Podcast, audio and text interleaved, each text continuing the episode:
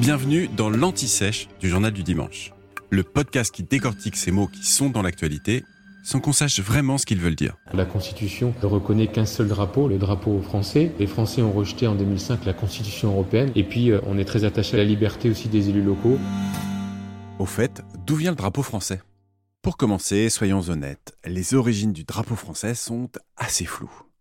Une chose est sûre, sous l'Ancien Régime, ça veut dire avant la Révolution française de 1789, il n'existait pas de drapeau représentant la nation française.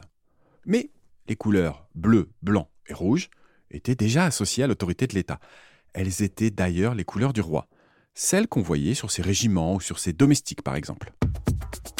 Ce trio bleu, blanc, rouge va prendre un autre sens sous la Révolution. À l'époque, les combattants de la garde nationale parisienne se mettent à porter une cocarde bleue et rouge, couleur de la capitale. La garde nationale, c'est une milice armée de citoyens qui essaie de maintenir l'ordre durant cette période agitée. Et cette cocarde, c'est leur signe de ralliement. Le 17 juillet 1789, trois jours après la prise de la Bastille, Lafayette, qui est le commandant de la garde nationale à l'époque, remet à Louis XVI une cocarde où le blanc s'est intercalé entre le bleu et le rouge.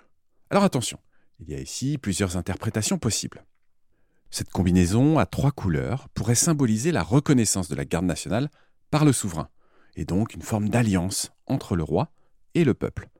Une autre interprétation rappelle qu'à l'époque, on est donc juste après l'indépendance des États-Unis, le bleu, blanc, rouge était populaire auprès des sympathisants de la cause des libertés publiques.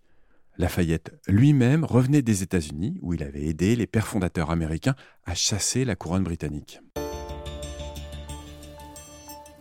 Ce qu'on sait en tout cas, c'est que petit à petit, ce choix tricolore passe du statut d'insigne militaire à celui de statut patriotique. Le bleu, blanc, rouge est ainsi présent partout lors de la fête de la Fédération, le 14 juillet 1790, en bande verticale, sous la forme horizontale et même en losange et en carré. Le drapeau tricolore prend sa forme définitive le 15 février 1794.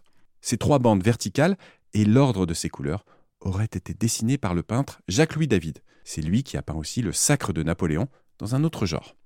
En 1814, avec le retour de la monarchie, les Bourbons reviennent à l'étendard entièrement blanc. Le drapeau tricolore est proscrit. Mais vous le savez, ça ne durera pas longtemps.